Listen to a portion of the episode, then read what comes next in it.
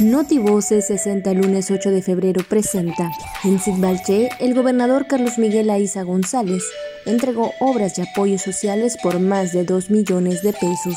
Continúa el proceso de preinscripciones en educación básica en el periodo de zona de influencia. Personal de Copriscan realiza inspecciones en Playa Norte, Carmen, al encontrar la falta de medidas de prevención y autocuidado canceló la realización de actividades deportivas. La CEPLAN realiza trabajos en Copla de Moon para integrar proyectos del Programa Anual de Inversión Pública 2021. Convoca al Congreso al tercer concurso estatal de ensayo Participación Ciudadana 2021. Hoy, lunes 8 de febrero, Día Internacional de la Epilepsia. Notivoces 60.